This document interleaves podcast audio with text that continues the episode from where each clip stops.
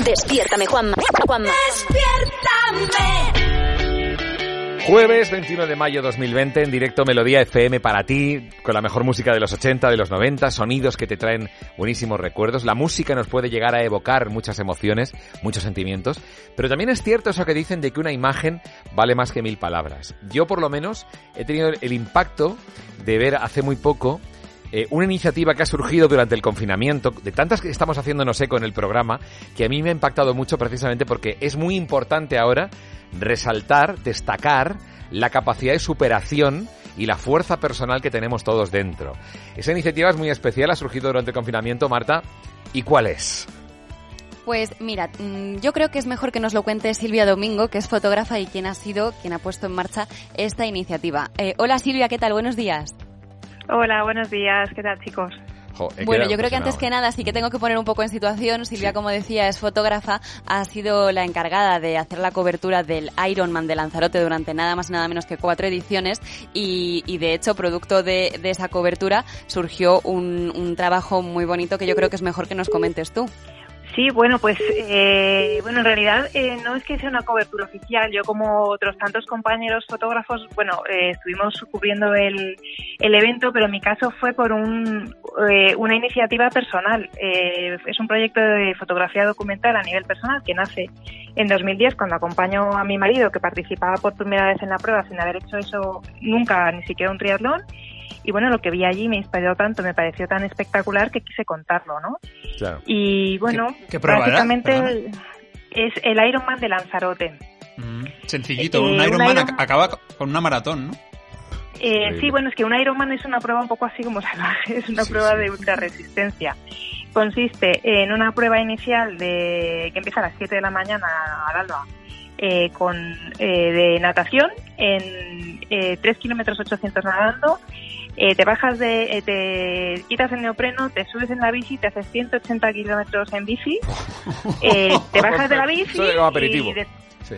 sí. casi nada, vamos. Si te bajas de la bici y ya lleva, después de tantos kilómetros, lo que te metes para el cuerpo es una maratón corriendo, ¿no?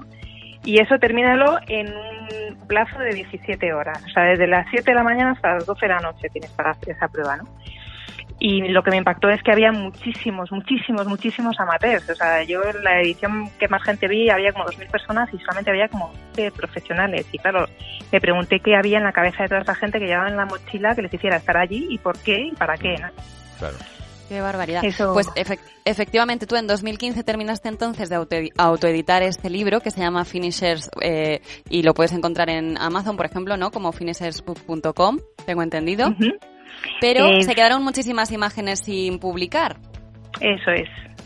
El libro tiene un número de imágenes, seguí 14 historias de 14 personas diferentes, eh, con distintos perfiles y demás, les entrevisté, creé la web finisherstories.com, donde se pueden ver las entrevistas, pero había tanto material gráfico que no había usado que me daba mucha pena tenerlo ahí y cuando surge todo este problema que estamos viviendo a nivel mundial, ya desde siempre mi trabajo como fotógrafa documental se ha centrado mucho en, en resaltar la fuerza que, que tenemos como individuos y la capacidad que tenemos eh, para cambiar el mundo de- desde nuestra propia individualidad, como la fuerza de la humanidad es, como colectivo tiene su origen en cada persona y si no creemos Claro. nosotros en nosotros mismos, ¿cómo vamos a empujar, no? Entonces, mm, me acordé de que yo, desde que hice este trabajo, desde que estuve investigando todo esto, muchas veces en mi vida, en momentos complicados, eh, recurro a muchas de las cosas que aprendí durante este proyecto que me enseñaron los finishers, ¿no? Los finishers es el que es capaz de terminar la prueba, no llegar el primero, sino terminarla. Claro. El lograr vencer sus, sus propios miedos, sus retos, sus límites y, y aplicar, eh, poder compartir todo esto y sacar a la luz estas imágenes me hizo poner en marcha un perfil en Instagram que se llama como la web Finisher Stories Finisher Stories, hay que decirlo bien clarito porque con el teléfono y tal no se entiende bien. Finisher, Sí, como el que acaba eh, Finisher, eh, Stories. Eso es, Ujú. como se llama el libro, Finishers. Lo que pasa es que el Stories va con una sola S, es Finisher Stories con una sola S. Está bien.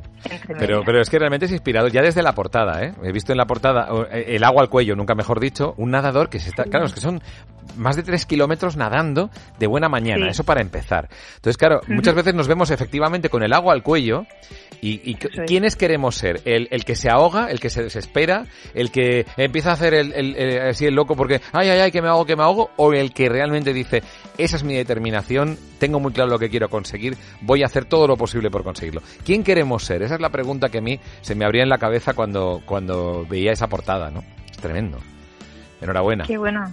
Muchas gracias, sí, porque eso es precisamente la reflexión, ¿no? El, eh, ante un reto, ¿qué quiere, ¿quién quiere ser o cómo quiere ser, no? Pues eso, no dejes que el ruido te aturda, eh, plántale cara al desafío y respira, confía en ti mismo y tira para adelante. Y al final yo creo que todos necesitamos un poquito oír esto ahora mismo, ¿no? Con tanta incertidumbre y con tanto miedo mm. flotando en el aire. Mm. Yo en un Ironman sé lo que querría ser. Querría ser el que está al lado, eh, eh, mirando cómo lo hacen los demás y comiéndome un bocata. Entonces, Silvia, para, para este proyecto creo que llego tarde, pero cuando hagas uno que sea finished, o sea, de gente acabada, por favor llámame que, te, voy a, te voy a dar juego, ya verás. Oye, pero Silvia, me llama mucho la atención lo que comentas de que hay mucha gente que es amateur, que no está profesionalizada en esto y que aún así se lanza, eh, que me parece una odisea, ¿no? en estos Ironmans. Eh, ¿Tú crees que después de este periodo de confinamiento van a salir muchos más deportistas, ¿no? A lo mejor de haber estado tanto tiempo contenidos van, van a lanzarse a hacer este tipo de cosas. ¿Tu opinión desde el, pues detrás del objetivo? Pues oye, ¿quién te dice que no? La verdad es que, mira, yo sí que es verdad que hago una reflexión. Este proyecto empieza en 2010, dos años después de que se empiece la anterior crisis, la de 2008. Mm.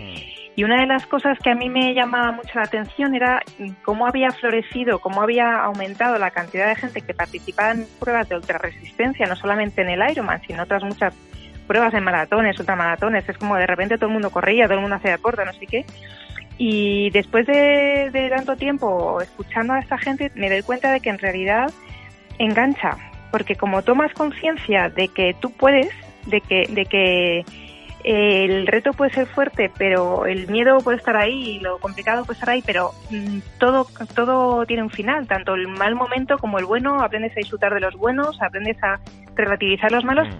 Yo creo que les dio tanta fuerza que mucha gente se enganchó y, son amateurs, pero te sorprendería la cantidad de aeromas que hacen, la cantidad de pruebas que hacen. No me sorprendería nada que después de esto mucha más gente todavía mm, claro, se, ponga a prueba a sí mismo, porque es un poco ponerse a prueba a sí mismo. Yo tengo un amigo que efectivamente ha participado en varios Ironman y él lo dice, dice, yo he cambiado.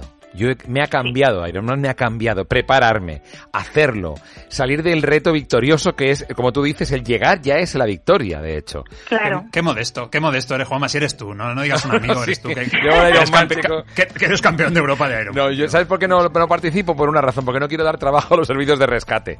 Porque al cabo de kilómetro y medio estaré 100 metros, ¡socorro!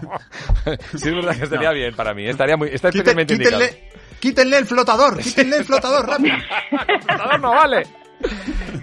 Bueno, no tiene por qué ser un Ironman, puede ser cualquier cosa. Mira, hay gente que simplemente conseguir caminar una hora al día y conseguir tener ese tiempo ya para ellos es un reto es Reto, O sea, que cada uno se pone sus retos. Efectivamente, el caso es superarlos y verte a ti mismo y ponerte a prueba a ti mismo en este en un challenge, en un, en un reto continuo.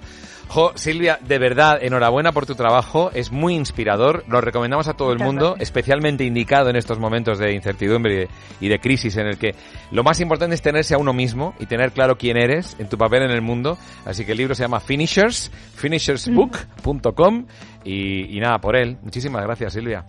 Muchísimas gracias a vosotros, de verdad. Silvia, muchas gracias, por el programa, está muy bien. Muchísimas gracias y me quedo además con la frase que recoges de los finishers de que los momentos duros no son para siempre. No lo son. Despiértame, Juanma. Juanma. Despiértame.